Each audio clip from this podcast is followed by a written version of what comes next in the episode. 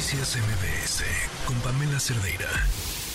Hablábamos hace unos momentos del eh, problema en el nivel de almacenamiento del Cutzamala. Prácticamente esta ciudad está sufriendo, toda la ciudad está sufriendo de un problema de agua, ya ni hablar de lo que sucede en el Estado de México. José Luis Luege, presidente de Ciudad Posible y exdirector de Conagua en la línea, ¿cómo estás? Muy buenas tardes. Eh, buenas tardes, Pamela, a ti y a todo tu equipo, muchas gracias por tu invitación. Sin antecedente histórico lo que estamos viviendo ahora.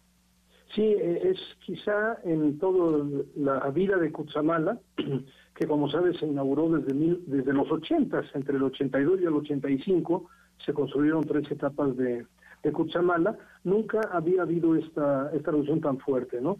En, durante décadas, el, el volumen, el gasto, digamos, que entrega a la Ciudad de México y al Estado de México era del orden de los 14.7 metros cúbicos por segundo.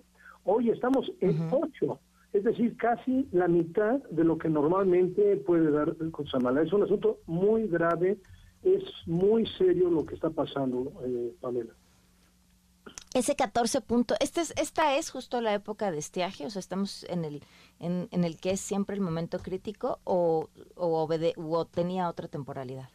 No, no, lo que sucede es que el sistema de presas, que son siete presas en la cuenca del río Cutzamala, entre Michoacán y Estado de México, pues normalmente, Pamela, en noviembre eh, terminaban a un 80%, digamos, ese es el registro histórico, 80% promedio de, de, almacenamiento. En noviembre pasado quedaron en 38. Entonces, esta es una, una situación crítica excepcional, o sea, no había, no había sucedido. Lógicamente viene de sequías muy fuertes, pero también de muchos otros factores, de falta de inversión, de poco presencia de la autoridad en la parte alta de la cuenca, Pamela. Ya, y esas me imagino son las de siempre, ¿no? Los lugares en donde más agua se desperdicia, que generalmente terminan siendo las fugas. Sí, el, el, problema de fugas se da ya, digamos, en los municipios y en la Ciudad de México. Fíjate que se estima que entre un 40% y un 50% se pierden fugas. El problema, Pamela, es que eh, desde mi punto de vista, desde nuestro punto de vista, que yo trabajo con varios geohidrólogos, eh, amerita esta situación una declaratoria de emergencia. ¿Por qué?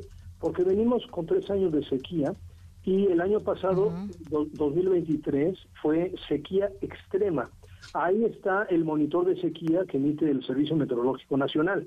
Con este dictamen técnico, la Secretaría de Gobernación estaría obligada a decretar una, una declaratoria de emergencia. ¿Por qué creo que es muy importante?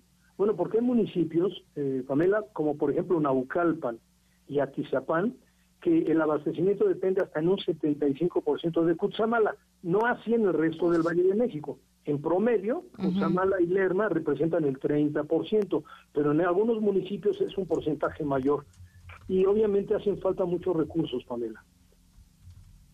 Ahora, a ver, eh, nos decías, tendrían que haber emitido esta declaratoria de emergencia. ¿Qué implica emitir la declaratoria de emergencia? La declaratoria de emergencia detona un protocolo que está en la ley en el que hay apoyos directos a los municipios que tienen esta emergencia, ¿no? Entonces, esto va a suceder en muchos municipios del Estado de México, Toluca y también alcaldías de la Ciudad de México.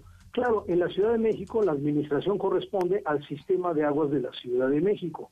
Entonces, ¿qué, qué detona este protocolo? Fundamentalmente apoyos, recursos, camiones tanque, personal, todo lo que se requiere en este momento, Pamela, que es sumamente urgente. O sea, yo no sé realmente cómo es posible que últimamente ya, si te has dado cuenta, ya no hay declaratorias de emergencia, porque supongo que a algunas autoridades les da miedo eh, emitir el dictamen técnico para que la Secretaría de Gobernación haga la declaratoria formal, es probablemente porque eh, alguien se molesta, ¿no? Ya que no hay FONDEN, quitaron todos los fondos de prevención, los fondos de, de desastres, entonces ahora no hay emergencias en el país. Esto es muy grave.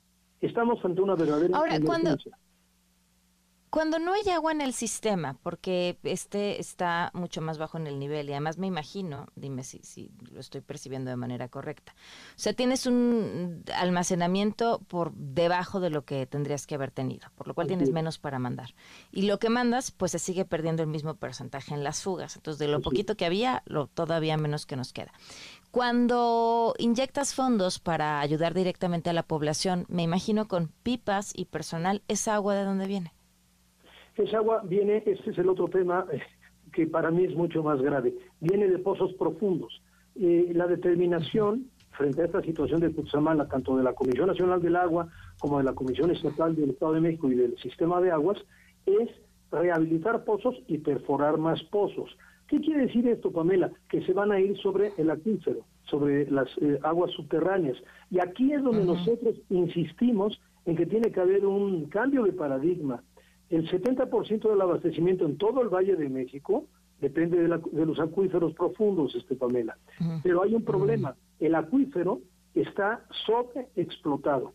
Yo puedo afirmar eh, técnicamente que la situación del acuífero está peor que hoy Cutzamala. O sea, hoy Cutzamala está en un 35% y están todas las alarmas prendidas. Bueno, pues el acuífero del Valle de México también está en una situación crítica. La solución inmediata, pues sí, vamos a tener que perforar pozos y, lograr compensar la falta de agua de Cutzamala. Pero aquí entro a otro tema. Necesitamos, Pamela, una agenda, una hoja de ruta de largo plazo, de aquí a 10 años por lo menos, para lo que tú dices, reducir las fugas al mínimo, a cero si es posible, ¿no? Necesitamos nuevas fuentes de abastecimiento y necesitamos recuperar áreas de captación de agua en el valle, que todavía tenemos afortunadamente algunas, para aprovecharlas para agua potable, para potabilizar y dejar de extraer tanta agua del subsuelo, porque si seguimos así, yo, lo que yo insisto, este tema de Cutzamala es la antesala de una catástrofe muy inimaginable, Pamela. Oye, pero, pero de verdad no existe ese, ese, ese plan de lo que tendría que hacerse en los próximos años. Vaya, aparece en, ahora que están, van a estar en campañas todos, en los planes de gobiernos locales, federales, todos hablan del tema del agua. De verdad nadie sabe lo que tiene que hacer. Pues fíjate que hay un problema muy serio en México, que es la falta de continuidad. Somos un país que no le da continuidad a los programas, Pamela, y que no tenemos memoria. No me gusta hablar en primer plano, pero bueno, siendo director de Conagua, aprobamos una agenda del agua que le llamamos 2030, es decir, 20 años adelante, ¿no? La aprobamos en el 2007. Y esa agenda debió haberse eh, continuado. Dentro de la agenda 2030 había un programa, un plan de sustentabilidad hídrica para el Valle de México que contemplaba mucho de lo que yo te estoy hablando. ¿Qué pasa? Cambia el gobierno federal, cambian los gobiernos estatales y cambian los planes. O sea, tiran lo que hizo el anterior, no importa si es del mismo partido, ¿eh? Y entonces es volver a empezar. Y aquí viene un problema muy grave. El tema del acuífero, que ese es el tema en el que nosotros estamos más preocupados, se viene discutiendo desde mediados del siglo pasado. Y muchos técnicos, especialistas, lo dijeron en su momento. Por ejemplo, cuando se aprobó el proyecto Lerma y el proyecto Cutzamala, ¿sabes cuál fue la justificación para la inversión, Pamela? Que se dejara de extraer agua del subsuelo. Agua del acuífero. En el mismo volumen, es decir, en un volumen equivalente. Llegó Lerma, llegó Cutzamala y la ciudad siguió creciendo. Y claro, como eran nuevas autoridades, dijeron, no, pues no tenemos agua, ya tenemos agua. Siguen los desarrollos inmobiliarios. Volvió una nueva crisis en los 70 y ahí se tomó la decisión de justificar Cutzamala, que es un proyecto costosísimo. ¿Sabes qué pasó después? Se justificó con la misma con el mismo argumento, hay que dejar de extraer tanta agua del acuífero. Llegó Cutzamala y sucedió exactamente lo mismo. Entonces, lo que tú estás diciendo es, es muy de fondo. ¿Por qué no somos capaces de tener una agenda con visión de largo plazo? ¿Por qué? Pues porque hay mucha corrupción, porque no hay continuidad, porque no tenemos memoria.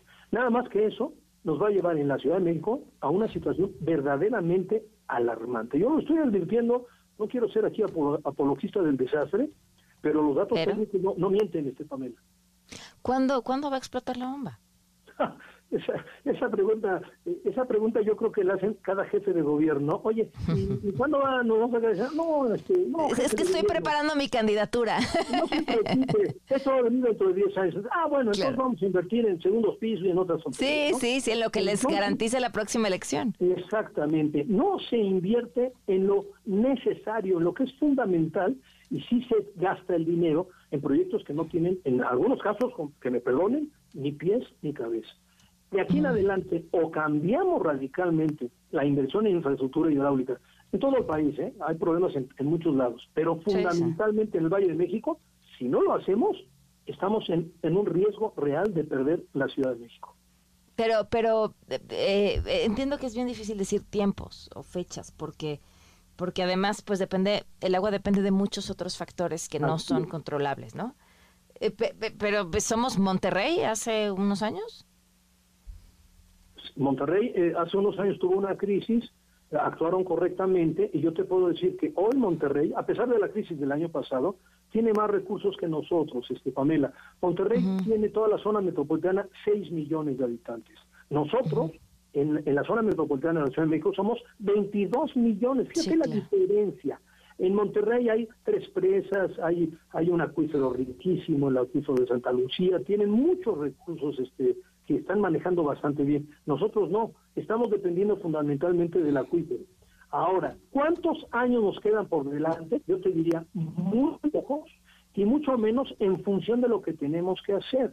Porque cuando yo te dije hace un momento, necesitamos nuevas fuentes de abastecimiento, cada proyecto puede llevarte de 3 a 5 años y puede tener costos, desde luego todos son de 13, de miles de millones de pesos, todos los que te voy a decir. Claro. Entonces, si no se empieza ya radicalmente, entonces nunca, eh, entonces nos va a explotar la bomba, como tú dices, en el próximo, si tú quieres, lustro, las cosas se pueden poner muy complicadas. O sea, cinco años para que las cosas se pongan realmente críticas si no empezamos ahorita, ¿no? Ahora, la segunda parte es lo que tú dijiste. No tenemos que tener tantas fugas. Hay que modernizar la red, hay que sectorizarla, tener macro y micro medición, que todo el mundo tenga su medidor en casa, comercio, industria y que todo el mundo contribuya. Porque si no, no tenemos los recursos para modernizar la red, ¿no? Y el tercer plan que estamos planteando en nuestra asociación es áreas para captar agua. O sea, necesitamos lagunas, Pamela, muchas lagunas y presas que todavía podemos recuperar algunas en el Valle de México. Pues te agradezco muchísimo que, nos hayas acompañado y explicado esto y sigamos hablando. Estamos a la orden, Pamela, y a todo tu equipo y a tu auditorio. ¿eh? Muchas gracias. Noticias MBS con Pamela Cerdeira.